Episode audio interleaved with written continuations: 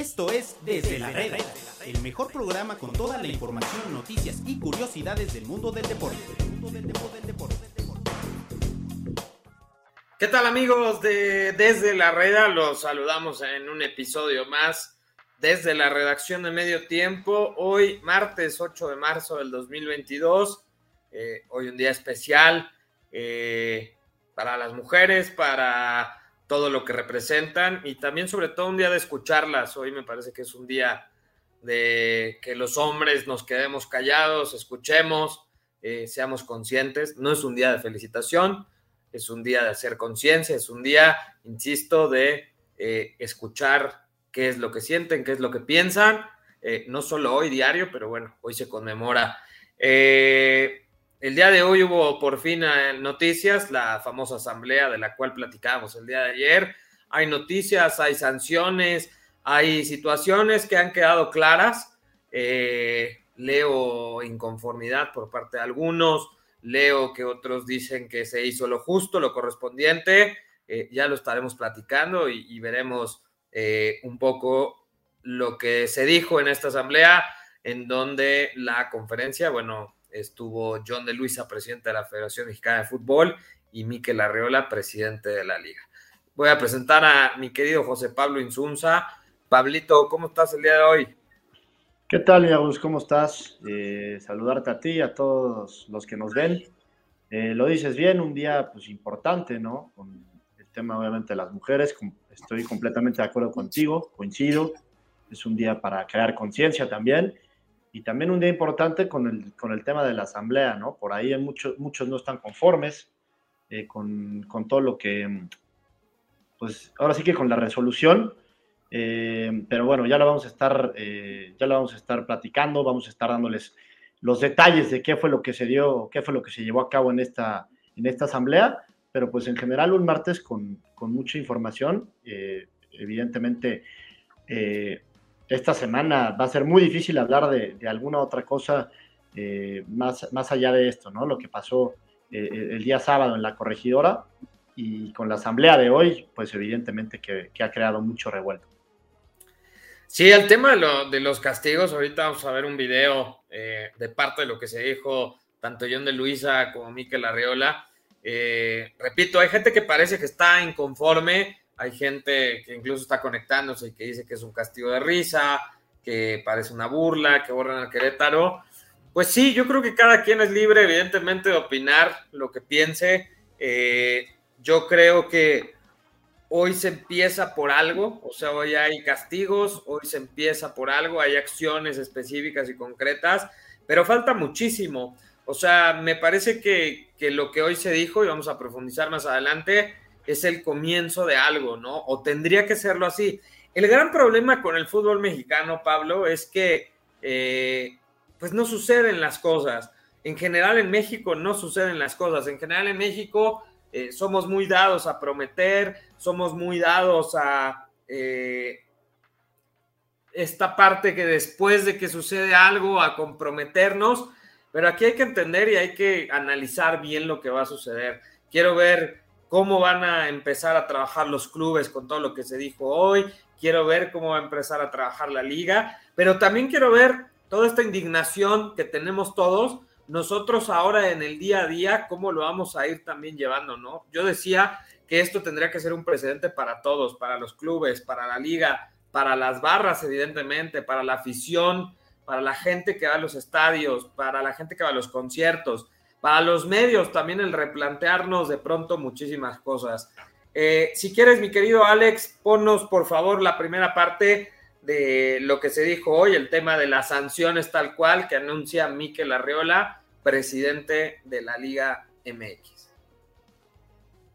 A partir de la responsabilidad del Club Gallos Blancos de Querétaro que acaba de describir el presidente de la federación y que se desprende de la investigación y resolución de la comisión disciplinaria, se desprende claramente que la administración actual no fue capaz de garantizar la seguridad de los aficionados en el estadio.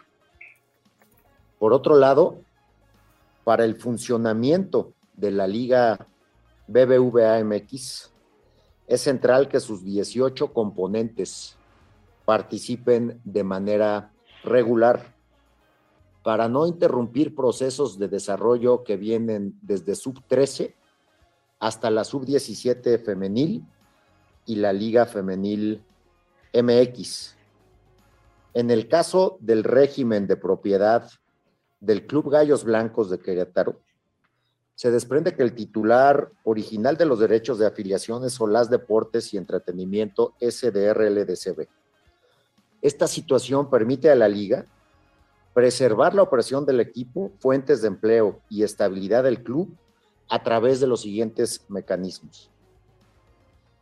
Inhabilitar a la actual administración del Club Querétaro, integrada por Gabriel Solares, Adolfo Ríos, Greg Taylor y Manuel Velarde, por cinco años de cualquier actividad de dirección y o administración relacionada con cualquier club afiliado a la Federación Mexicana de Fútbol, con el objeto de que no se repita un hecho como el del sábado pasado. Que el titular original de los derechos de afiliación tome la administración del equipo para garantizar su funcionamiento con la condición de que lo ponga a la venta para que la misma se lleve a cabo a más tardar en el año de 2022. Y en el caso de que no lo pueda enajenar, sea la Liga MX la que asuma la responsabilidad de asignar el certificado de afiliación. Con este mecanismo se genera una sanción ejemplar y se garantiza que las jugadoras y jugadores, personal y cuerpo técnico no pierdan su fuente de empleo, se eviten procesos litigiosos relacionados con las desafiliaciones del pasado y se garantiza la continuidad de la competencia sin generarle afectaciones a otros clubes, como aquellos que están involucrados en el pago de multas relativas al cociente asumiendo que si el Club Gallos Blancos de Querétaro sale de la competencia, injustamente se hubiera modificado dicha tabla en su perjuicio. Y cuarto, prohibir de por vida el ingreso a cualquier estadio de fútbol mexicano a las personas que sean encontradas culpables por los hechos acontecidos en el estadio corregidor. Bueno, ahí las declaraciones. Vamos a empezar a desmenuzar un poco. Lo primero que anuncia Miquel Arriola como presidente de la liga es la inhabilitación de eh, la directiva. Y aquí es donde sale una de las primeras dudas que no sé por qué no se preguntó y no se aclaró en la conferencia. Eh, se habla de un término que es titular de los derechos de afiliación, en donde los tenía una empresa que se llama Solas, la cual pertenece a Gabriel Solares. Y la inhabilitación por cinco años es a Gabriel Solares, a Greg Taylor, a Adolfo Ríos y a Manuel Velarde. Pero mi pregunta es, y sigo sin entender, ¿por qué le regresan el equipo a Grupo Caliente? Se habla de, insisto, titular de derechos de afiliación. Esto quiere decir que entonces nunca dejó de ser de Grupo Caliente. No sé si tenga que ver con el tema de los pagos, Pablo, no sé, no sé exactamente qué pasó. Segundo punto importante que pone Miquel, eh, que también, bueno, regresa a Grupo Caliente, el equipo regresará eh, a propiedad de, la familia Hank y eh, se están comprometiendo, los tienen que comprometer a que el equipo se venda, ¿no? Por el tema de la multipropiedad. Por otro lado, también Miquel Arreola anuncia de prohibido regresar a los estadios de los culpables las personas que están siendo detenidas, de demostrarse que son responsables y de recibir algún tipo de sentencia, quedan inhabilitados eh, para estar dentro de algún estadio de fútbol.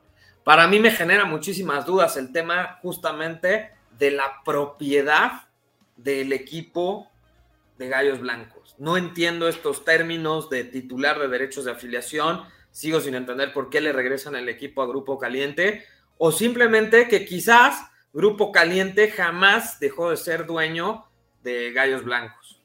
Sí, la verdad es que por lo que mucha gente tenía entendido, Grupo Caliente dejó de, ser ahora sí que dueño de, Gallos hace un par de años, ¿no? Justamente con esta venta.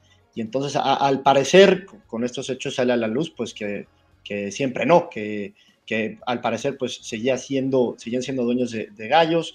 Se habla por ahí de que, eh, de que la empresa eh, pues iba a pagar a, plazos, lo estaba pagando a plazos y es por eso que, pues que Caliente sigue siendo dueño de, gallos blancos. La verdad es que sí hay muchas cosas que, que, no quedan claras y que no explicaron bien en su momento desde hace un par de años y que ahora que pasa todo esto, pues que tampoco saben explicar al 100. Ahora, con el tema de la, de la directiva, lo comentábamos ayer, eh, ellos iban a ser los que iban a, pagar. Por ahí se, eh, se, dice que por qué, por ejemplo, Adolfo Ríos, eh, si un tipo que, que, es meramente o que se concentra meramente en lo deportivo, ¿por qué acaba siendo sancionado o castigado? Pues porque también tenía que ver en, cuestiones operativas, ¿no? Adolfo Ríos, también está por ahí el tema de Greg Taylor, que se ha hablado mucho de este personaje, que, por ahí no le hace mucho bien al, fútbol mexicano, eh, también queda sancionado.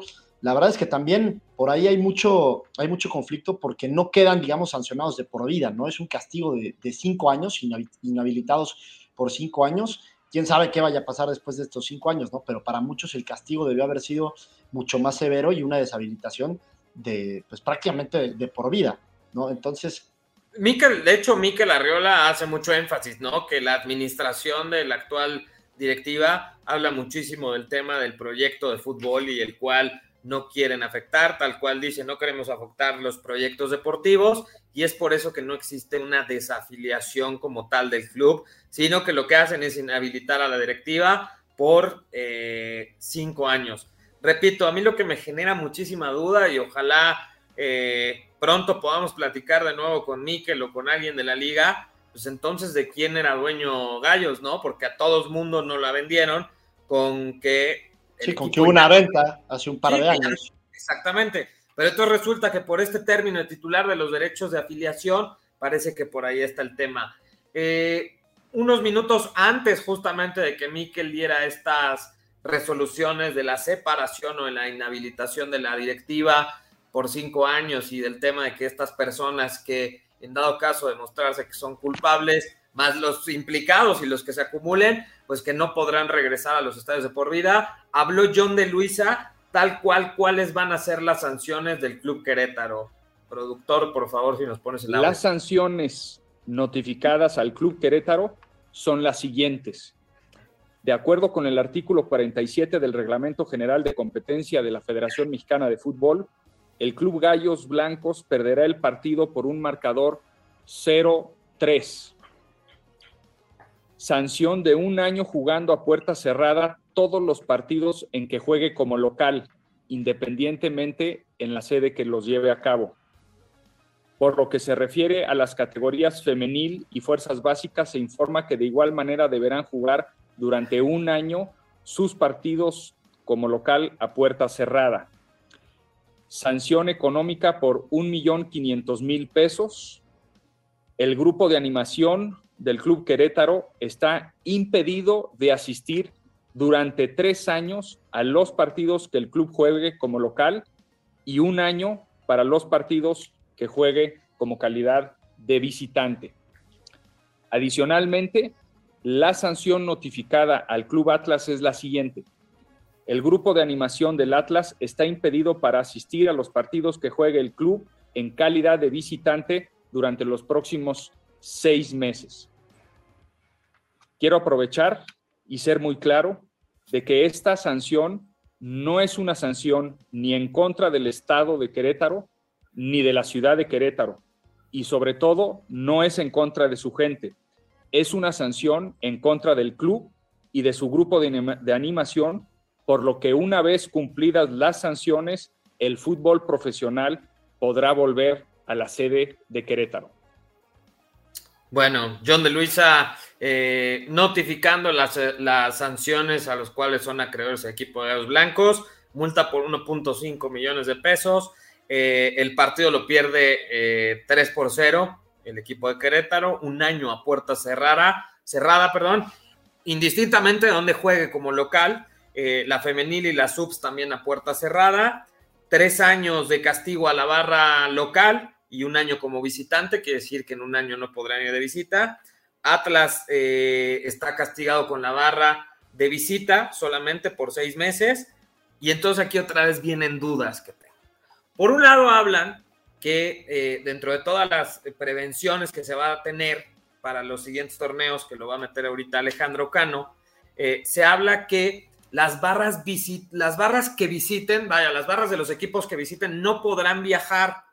Eh, eso es de lo que se habló el día de hoy. Las barras visitantes no son bienvenidas en los estadios.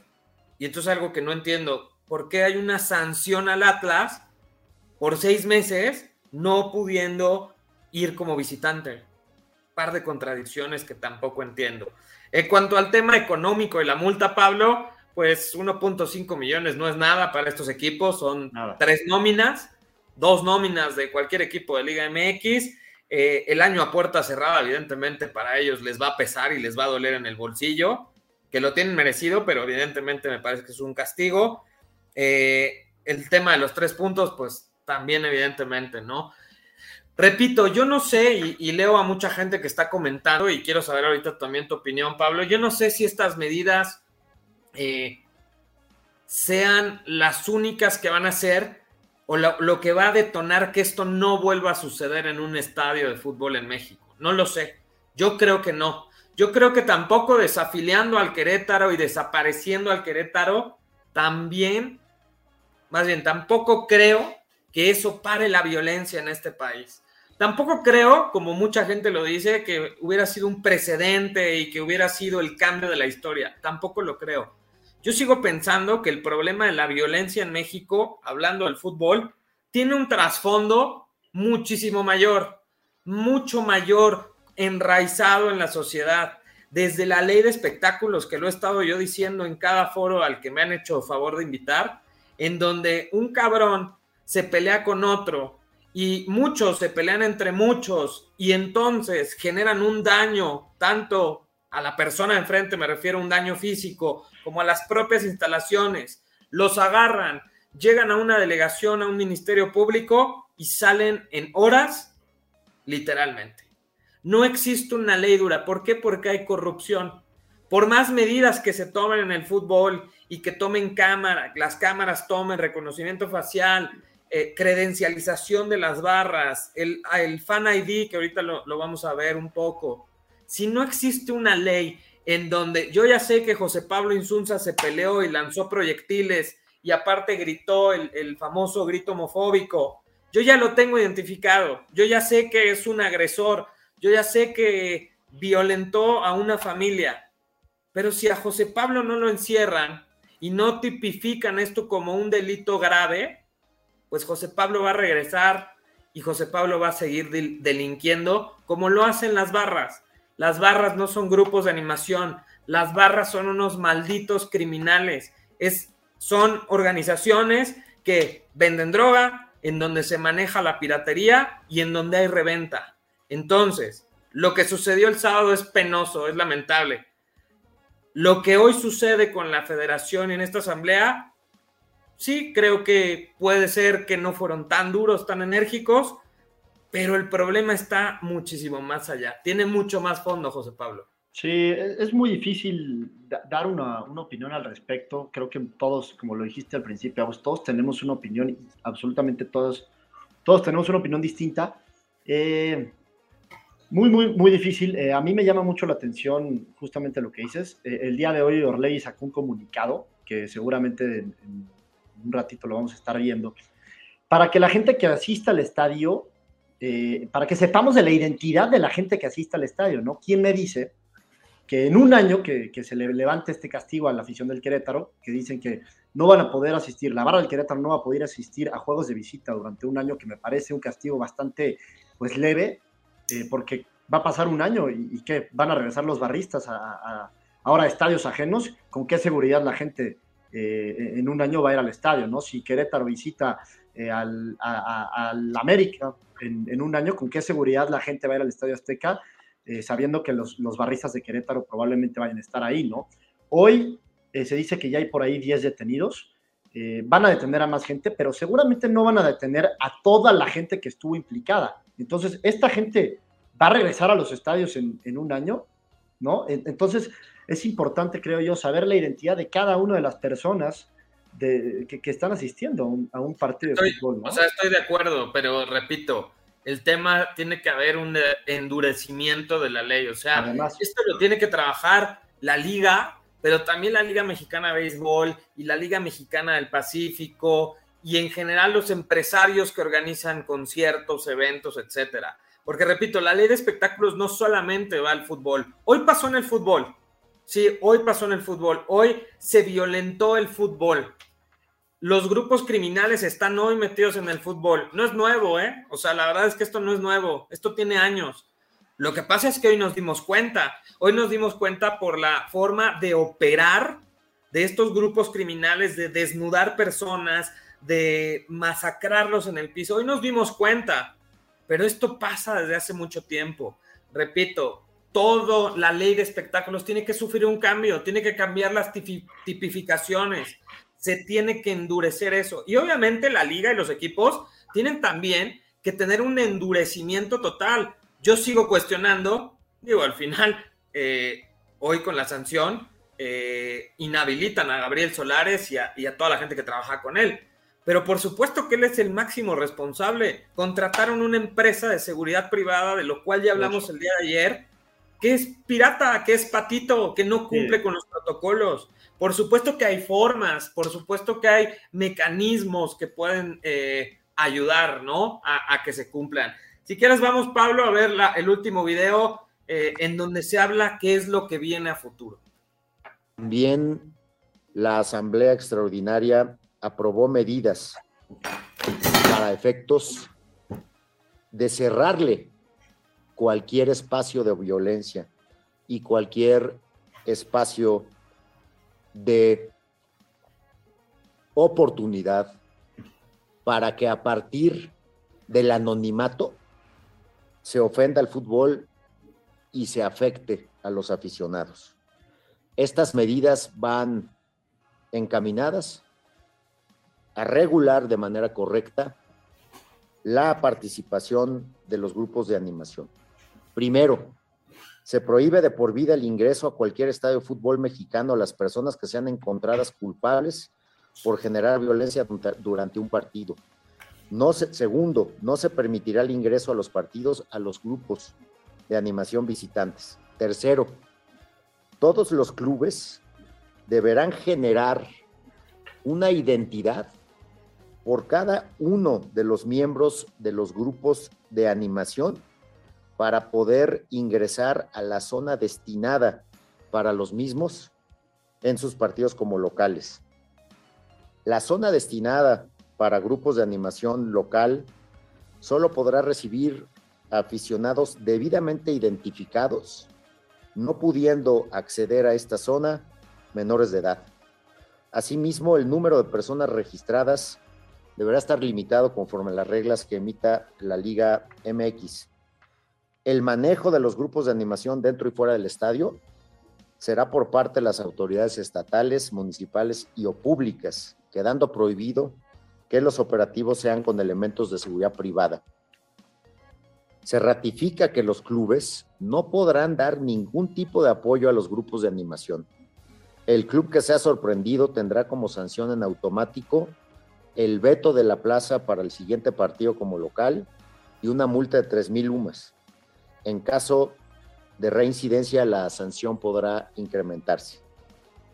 También para la temporada 2022-2023 será obligatorio la implementación del Fan ID de todos los aficionados que ingresen en la zona de grupos de animación local, adicional a la generación de la identidad individual obligatoria y a la implementación de sistemas de reconocimiento facial para posteriormente implementarlo a todos los aficionados. Buscar también que la temporada 22-23 todos los estadios de la Liga MX cuenten con un sistema de reconocimiento facial para la identificación de los aficionados dentro del estadio. La creación de la Dirección de seguridad e inteligencia conjunta entre la Federación Mexicana de Fútbol y la Liga MX con la finalidad de supervisar los planes de seguridad de todas las ramas, realizar el análisis de riesgo, planes de prevención, mejorar las prácticas y promover que cada club cuente con un jefe de seguridad encargado de las referidas tareas para su institución. Además, se mantiene la prohibición para el ingreso de trapos, mantas, banderas, que también estuvieron involucradas en los incidentes del pasado sábado. De, de cara al cierre de esta temporada, se llevarán a cabo reuniones de trabajo para la revisión de protocolos de seguridad con los mandos de seguridad pública responsables de la operación de los partidos en la Ciudad de México, Nuevo León, Jalisco, Estado de México, Guanajuato y San Luis Potosí, donde se han reportado mayores incidencias. Bueno, pues ahí eh, parte de lo que dice también Miquel Arreola, eh, los violentos serán vetados de por vida, o sea, la gente que resulte responsable de algún evento violento será vetado por vida, no barras visitantes, por eso me conflictó un poco que una de las sanciones al Atlas es que estará castigado por seis meses y después en esta parte menciona Miquel que no habrá barras visitantes. Las barras locales tendrán que estar 100% identificadas. Esto es un proceso de credencialización, el cual tiene por lo menos 10 años que se propuso en México, ¿no? O sea, en algún evento también violento de hace 10 años, también se propuso eso y es evidente que no jala. Eh, esto también me llama la atención, eh, la, la, seguridad adentro del estadio no podrá ser operada por empresas privadas, evidentemente después del desastre que vimos el sábado con la seguridad privada. Eh, otro que me sorprende y hace énfasis Miquel Arriola, en que los clubes no puedan dar apoyo económico financiero a las barras. Yo creo que aquí ninguno de los que estamos escuchando este programa, yo creo que todos sabemos perfectamente bien que los clubes de cierta manera apoyan, Pablo, o quién les consigue los boletos, o todos nos creemos que los boletos que llevan las barras los pagan. Pues no creo, ¿verdad? Pero bueno, entre otras cosas, eso fue lo que dijo Miquel Arriola. Podríamos dividir evidentemente esto en dos, el tema de las sanciones, el tema de la separación por cinco años de los implicados en el tema de la directiva del Querétaro, que son Gabriel Solares, Greg Taylor, Manuel Velarde y Adolfo Ríos, y después todo este tema, hacia dónde va para adelante el fútbol mexicano con estas medidas. El tema del Fan ID también me parece una buena idea, pero todo esto va a llevar tiempo, Pablo, todo esto va a llevar tiempo, la credencialización, el Fan ID. El tema del Fan ID no es algo que se vaya a dar en, un año, ¿eh? lo dices bien, va a llevar, va a llevar más tiempo, creo yo, y sobre todo pues, con los grupos de animación. Es un cambio muy complicado. Yo creo que en este programa debemos de empezar a quitarle el término de grupos de animación. Son barras, son barristas y, En su, y en su mayoría, no quiero generalizar, pero en su mayoría son criminales. En su mayoría, muchos de estos grupos atentan contra la industria en la cual estamos. ¿Por qué atentan? Porque las familias no van a querer ir a un estadio, porque las personas eh, que van con sus parejas, que van con sus amigos, no van a querer un estadio y esto pues le pega y le afecta obviamente al tema del espectáculo. Eh, hay mucha gente que está preguntando, saludándonos, Pablo, Edu HA dice que es injusto, que borren al Querétaro, Bernis Montiel dice es una burla, el castigo da risa, Ernest Spark, tamales, lleve sus tamales, me imagino que es un chiste. Eh, Gabriel Martínez, un político y un televiso. Eh, ahí vemos en pantalla, Salvador Marcías, una burla. Lo que les interesa es lo económico, no lo deportivo. Pues justo aquí es de lo que yo estoy hablando, mi querido Salvador Macías, ¿no? Les va a pegar en el bolsillo, o sea, el hecho de que las barras tomen el control del fútbol mexicano, como ya lo tienen, pero hoy yo me imagino, Salvador, que si tú quieres ir con tu pareja, con tu papá, con tu mamá, o con tus hijos, o con cualquier persona, pues dudo mucho que quieras asistir y eso le pega en el negocio. Entonces, creo que están preocupados por el negocio. Creo que ahorita justo ese es un tema. Patti García dice, lamentablemente es pura corrupción. Eh, sí, efectivamente, en este país hay mucha corrupción, ya lo decía yo, en el sentido de entras a la cárcel por aventar una botella, eres señalado o por romperle la cabeza a alguien con un palo, y sales evidentemente, ¿no? Antonio Bradar fuera las barras de animación, eh, Roy Ron es una burla, eh, ya existe la credencialización, es un buen negocio para las barras y para los clubes. Efectivamente, Roy, pero te lo pongo de ejemplo muy claro. Gabriel Solares ayer declaró, o antier declaró, me parece, el domingo, que no tenía un control y no tienen una credencialización de la barra de los gallos blancos. Por ponerte un ejemplo, no creo que en todos los lugares esté, en todos los equipos esté esto totalmente. Jerry Pout o Pote, también se habló de cambiar de dueños. ¿Qué tan cierto es? Sí, efectivamente, a lo que decíamos, eh, el eso va a pasar.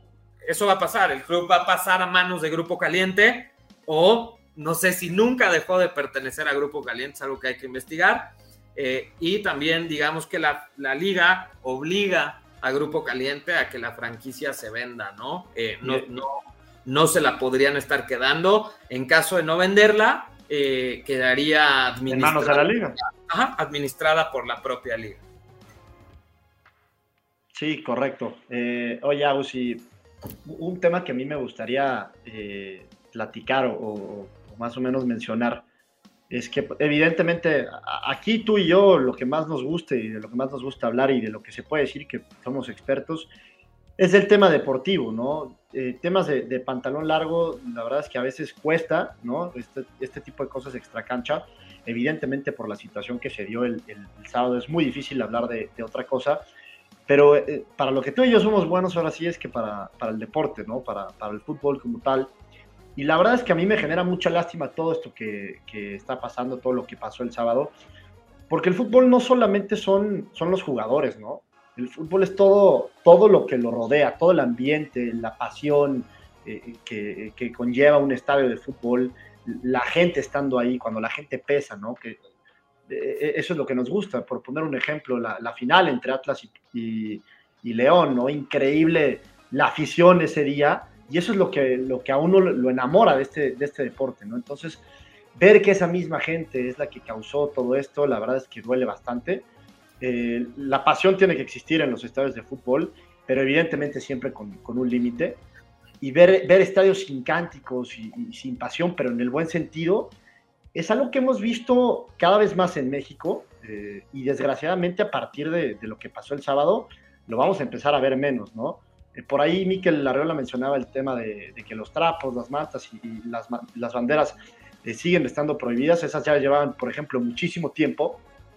Y esto te dice que ya había un precedente, ¿no? Ya, había... Pero las seguían utilizando. Sí. Eh, tú vas los la universitaria y la barra de los Pumas, la Rebe, saca. Sí, claro. Todo, yo, es, mi pregunta, ¿no? ¿Cómo si se supone que desde hace mucho esto no estaba permitido? Porque ¿Cómo, ¿Cómo lo hemos visto tanto tiempo? Fue justamente lo que, lo que dije con lo que arranqué esto. El problema, eh, no, o el tema me parece que no pasa por las iniciativas. Me parece que hoy lo que dicen Miquel Arriola y John de Luisa tiene mucha lógica las iniciativas para prevenir futuras... El problema es llevarlas a cabo, ¿no? Ese, es el gran problema. Este, este choro que nos están aventando o que hoy nos aventaron de decir de la credencialización o la identificación de las barras o de los grupos locales, eso tiene 10 años, Pablo. esto no es nuevo, esto ya ha pasado en el fútbol mexicano. Yo he platicado en varios espacios a los cuales me han invitado el tema de las barras en Argentina. Eh, las barras en Argentina han sido violentas desde hace mucho tiempo. Eh, en un periodo de más o menos 20 años, más de 210 muertos a causa de la violencia en los estadios de fútbol. Hoy no estamos cerca, pero ni cerca de eso. Pero si no empezamos a trabajar y no volteamos a Sudamérica, no volteamos a ver lo que sucede en otros países y cómo ellos hasta cierto punto tratan de controlarlo, pues nos va a llevar la chingada. Esa es la realidad. Eh, vivimos en un país por naturaleza corrupto, vivimos en un país por su propia naturaleza con una descomposición social terrible. Con una impunidad impresionante. Una impunidad asquerosa. Entonces, ¿qué esperaban? Esto iba a llegar tarde o temprano al fútbol. Entonces, repito, las acciones que hoy plantean Miquel Arriola y John de Luisa están muy bien, pero ahora que las hagan, obligar verdaderamente a los clubes a que se haga un seguimiento tanto de la gente que está ahí, que el Fan ID, que no solamente va a ser para las barras, va a ser para todos, que exista, hacer las cosas bien. Y la otra, también plantearse en un mediano y largo plazo la desaparición de las barras. Hoy yo lo he platicado contigo, lo he platicado con muchas personas. Hoy todo el mundo dice, desaparezcan las barras. No es tan fácil. O sea, no es algo que sea fácil.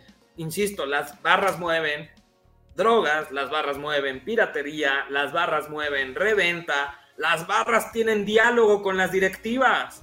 las barras presionan a los jugadores. Te voy a contar una historia y se las voy a contar a todos. Hace poco me platicaba eh, el Jerry Galindo, cuando él jugaba, eh, llegaba la gente de la Rebel en ese entonces y le exigía, les exigían playeras firmadas para venderlas. O sea, no es, Jerry, me regalas una playera, llegaban y les exigían y el jugador tenía que ceder. Esos son las barras, esos son los grupos criminales, esos son los grupos de presión de choque. Repito, no todos los que integran una barra, pero en las barras, Pablo, y lo sabemos por las historias que han sucedido en Argentina, por las masacres que ha habido en Argentina, son grupos de poder, son grupos criminales, al menos mucha gente que pertenece a eso. Entonces, pues sí, es, es una situación súper, súper complicada. Charlie Castiña, una cosa es que no se pueden meter trapos en la liga, pero en CONCACAF es otro torneo en donde sí están permitidos, es darle color al evento. Sí, de pronto creo que las barras, todo mundo se ampara en que es darle color al evento. Desde mi punto de vista, repito, respeto el punto de vista a mí, de todos. A mí, eso es lo que yo decía, a mí me encanta, me, me encanta cómo se ve, pero, pero yo creo, que, ya, ya, no, ya, no, se puede, ya no es posible. El color en México, Pablo, te lo da las familias. El color en México te lo da que puedan ir los niños. Hay un punto también que está muy bien pensado. En donde están asignados los lugares para las barras, prohibido la entrada a menores de edad. Veíamos el domingo un niño de 16 años con la cabeza vendada, que se, lo entrevistamos aquí en medio tiempo, que venía de Querétaro y lo recibimos en Guadalajara, 16 años narrándonos lo que pasó. ¿Qué carajos hace un chavito de 16 años metido en una barra? Se amparan en eso, en el color, pero pues, desde mi punto de vista eso no es color, el color es un chavito con su familia. Ese era el fútbol que teníamos antes. Ese es el fútbol en donde tú puedes ir con tu chava, Pablo, en donde yo puedo ir con mi esposa, en donde, ¿sabes qué me encantaría llevar a mi sobrino? ¿Tú crees que mi hermana me va a prestar a mi sobrino para ir a un partido de fútbol? No, no va a pasar. Eso es el verdadero cambio que se tiene que dar. Sí, sí, estoy completamente de acuerdo. O sea, la seguridad, obviamente, de, los aficionados que asisten al, al, estadio es lo, es lo primordial, que puedan disfrutar de un, de un espectáculo sin, sin mayor problema, ¿no? Eh, acá con el tema de, de, las banderas y con el tema de los trapos, mantas y, demás, es que es muy complicado. Yo entiendo mucho a la gente, y lo digo de verdad, yo entiendo mucho a la gente, porque a mí me gusta mucho ese tema de la pasión que se vive en el estadio, el tema de las banderas. Eh, eh, si te concentras en un tema deportivo, pues es, de cierta manera eh, puedes intimidar al rival, ¿no? Es esta pasión que, que, que, me encanta y que repito, como dije hace ratito, que, por ejemplo a mí me enamoró del de fútbol y del deporte en general, pero desgraciadamente hay mucha gente inadaptada dentro de las barras, como dices bien tú, Agus, no todos, pero sí hay muchísima gente inadaptada que pues ya, ya, no, se, ya, no, ya no se les puede permitir eh, este tipo de cosas, ¿no? Entonces la verdad es que es una lástima, es una lástima todo esto que está, que está ocurriendo eh, y, poco más que decir de mi parte, la verdad. Digo, recapitulando y para despedir la transmisión del día de hoy, eh, sanciones al Club Querétaro por determinadas por el artículo 47, pierde el partido 3 por 0, un año a puerta cerrada, Femenil y las subs también jugarán a puerta cerrada. Eh, el tema del primer equipo, no importa en dónde juega, si se vaya a jugar a Monterrey o a Chiapas. Que me, imagino, que me, imagino que se va a quedar en Querétaro, ¿no? No tendría. Sí, me, me imagino también. alguna que se vayan a otro lado, si de todas maneras van a seguir jugando a puerta cerrada donde sea. La barra local estará castigada por tres años y como visitante un año. ¿Te, te, te, te parece? ¿Qué te parece ese castigo de tres años para la barra? Incongruencia también, o sea, de castigo, de castigo tres años aquí en, en, Querétaro, pero en visita sí puedes ir al, después de un año. También se me hace incongruente totalmente. Eh, y después el tema de la in inhabilitación de la directiva de Gabriel Solares, Greg Taylor, Adolfo Ríos y Manuel Velarde por cinco años. Eh, a grandes rasgos eso es lo que sucedió hoy. Finalmente no se dio la desafiliación. Nosotros lo dijimos el día de ayer aquí en Desde la Reda que no iba a haber una desafiliación, que no sé si es justo o no, no lo sé, eso se lo dejo a ustedes, a que ustedes interpreten si es justo, si no, si es justo, perdón, o no es justo. Desde mi punto de vista, creo que hoy los castigos son buenos, son, si no la palabra es ejemplar, pero sí me parece que están bien establecidos. Hay diferencias de opiniones entre la gente, es normal, es normal. Alguna vez escuché a Alberto Lati que decía, yo no estoy aquí para coincidir, estoy aquí para dar mi punto de vista y para dialogar y platicar a partir del respeto. Pero bueno, eh, a grandes rasgos eso es lo que sucedió, eso es lo que va a pasar. Insisto, el problema viene mucho más atrás, viene de raíz. Por supuesto que soy de la idea que las barras tienen que terminar, pero poco a poco, poco a poco las se tienen que ir diluyendo mediante un plan, una estrategia en donde intervenga todo el mundo, la liga, los clubes pero sobre todo también los gobiernos, Pablo. Sí, de acuerdo. Eh, también decir a la gente que, nos esté siguiendo en, estos días, en las próximas horas, porque seguramente va a seguir saliendo mucha más información con el tema de los heridos, con el tema de los detenidos también, que ya los hay. Eh, vaya, que nos, que nos sigan en, en, nuestro sitio y en redes para seguir con este tema que la verdad es que va a seguir bastante calientito durante los siguientes días. Bueno, antes de despedirnos, hoy vamos a hablar un poco por lo menos de fútbol muy rápido. Hoy hubo partido de Champions. Eh, yo sé que tú eres fanático de la Champions League. Platícanos cómo le fue a los equipos, qué pasó con el Liverpool, qué pasó con el Bayern. Sí, bueno, pues en el partido del, Liverpool y el, Inter da la sorpresa, el, Inter le pega al Liverpool de Klopp allá en, Anfield. Eh, un golazo de Lautaro Martínez, con eso lo, le alcanzó para ganar al Inter, no le alcanzó para clasificarse. Porque apretaron, apretaron un poco, ¿eh? O sea, apretaron. Después Alexis Sánchez se hace expulsar de una manera estúpida, bastante, bastante inocente, ¿no? O sea, dejó la plancha, quizás no tenía la intención de pues de, patear al rival, pero dejó la pierna. De todos modos estaba amonestado, digo, Mateus Laos lo echa directo, y ahí me parece que se corta por completo la aspiración, ¿no? Del Inter. Ahí murió todo, porque acababan de meter el gol, tenían todo el, eh, toda la parte anímica de su lado, y minutos después, muy pocos minutos después, se hace expulsar tontamente, lo dices bien, Alexis Sánchez, y la verdad es que el Inter ya no estuvo ni cerca de, de empatar el, el, marcador global. El Liverpool controló el partido no pudo meter un gol el Liverpool, que estuvieron muy cerca en, varias ocasiones. Al final lo acaba ganando el Inter, pero se acaba clasificando en los cuartos de final el Liverpool. Y en el otro partido, eh, en, Múnich, eh, el Bayern contra el, Salzburgo, eh, una vez más la maquinaria bávara se hace presente. 7 a 1 le metió al Salzburg. Increíble repasón. Lewandowski, Nabri, Müller, todos metieron gol. Sané también se hizo presente. Y pues el Bayern ahí facilito, se le complicó la ida que ahí los sacó el empatito de, último momento, pero en la vuelta ya no hubo nada que hacer para el Salzburg, no metieron ni las manos, 7 por 1, y se confirma una vez más ahora el, equipo eh, del, Bayern como uno de los grandes candidatos para llevarse la Champions, el equipo de, Julian Nagelsmann. Aquí lo increíble no es el 7-1 del día de hoy, lo increíble es, que... el 1-1 de, la ida. O sea, lo increíble es que empataron en la ida, ¿no? Eso es lo increíble. Pero bueno, es un poco de Champions. Mañana eh, jugará nuestro PSG de Leo Messi, de Kylian Mbappé y de Neymar. Eh, y seguramente estarán derrotando al Real Madrid. Yo creo que es momento, ¿no? De, que el PSG se sacuda por fin todos esos demonios que tiene de no poder ganar este torneo. Y mañana creo que debería de estar dando un golpe de autoridad derrotando al Real Madrid. Sí, y yo creo que va a pasar, ¿eh? yo creo que el, que el Paris Saint Germain le va a pegar a, al Madrid. Eh, sí, ya es hora, ya es hora. Llevan muchísimos años ahí en París con ese proyecto. Nuestro Carlitos Zúñiga, lo deberíamos invitar, Carlitos Zúñiga. Lo deberíamos invitar. Estoy completamente de acuerdo. Por, favor, por favor, extiéndele la invitación. Y nada, pues mañana se viene bueno, ¿eh? ese PSG contra, contra el Real Madrid. Esperemos que, que así esté, que esté bueno.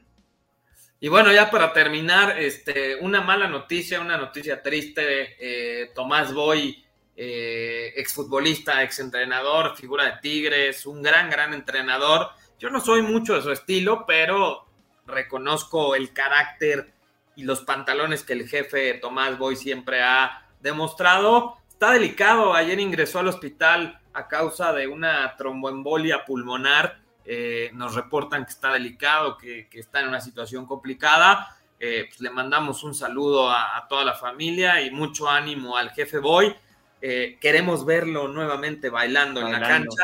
de verdad, un abrazo a la familia de Tomás Boy, figurón y, muy querido por la gente de Tigres, sobre todo. Sí, y la verdad es que un buen entrenador, eh, hizo buen papel con, con, varios equipos, con el Atlas, con el mismo Morelia, los llevó a una final, esa final que, que pierden con Pumas, eh, de, de, Memo Vázquez, el entrenador de Morelia era Tomás Boy, la verdad es que hizo bastantes cosas muy bien como entrenador y evidentemente también como jugador. Y hace, hace poquito tuve, tuve la dicha de estar con él en, en una boda por ahí de diciembre. Ah, tengo, tengo, una gran foto con él, después se las, se las voy a compartir. Pero así como, lo, como es en la cancha, bailando y demás, creo que también así es en persona. Sí por, lo menos, por lo menos es lo que yo, sí, por lo menos es lo que yo pude percibir. Un tipo, obviamente en ese momento estaba más alivianado, pero se le veía alegre, que cuando las cosas salen bien, pues lo vemos, ¿no? Le gusta bailar, le gusta hacer ese tipo de cosas. Y la verdad es que un tipo que, que le fue bien en, en, términos generales o le ha ido bien en, en, la Liga Mexicana, tanto como entrenador y tanto como jugador. Así que sí, es, esperemos que, que, todo salga bien con él. Pues ojalá se recupere el jefe. Eh, yo creo que es todo por el día de hoy, mi querido productor. Eh, vamos a seguir eh, de cerca en, todo lo que vaya surgiendo de nuevo en este caso, en esta penosa situación que ocurrió el fin de semana. Ustedes tendrán su opinión, cada quien tiene su opinión, repito, muy respetable. Hay quien, quien piensa que los castigos fueron más que suficientes, hay quien piensa que no. Eso está en cada quien y en entender cuál es la situación real. Pero bueno, nosotros les mandamos un gran saludo. Te van a saludar, por cierto, ahorita me acabo de revisar. Eh, Andrés de la Garza. Andrés de la Garza, que había estado un poco ausente en estos días. Un saludo a mis hermanos. Eh, los te quiero mucho. Eh, Luis Antonio MJ, mi niño, por cierto, eh, también le mando un saludo. Benditas bodas, dice Andrés de la Garza. Me imagino que él también estuvo en esa boda con Tomás Boy. Pero bueno, eh, pues nada, síganse conectando, sigan opinando. Eh, lo único que no leemos son mentadas de madre.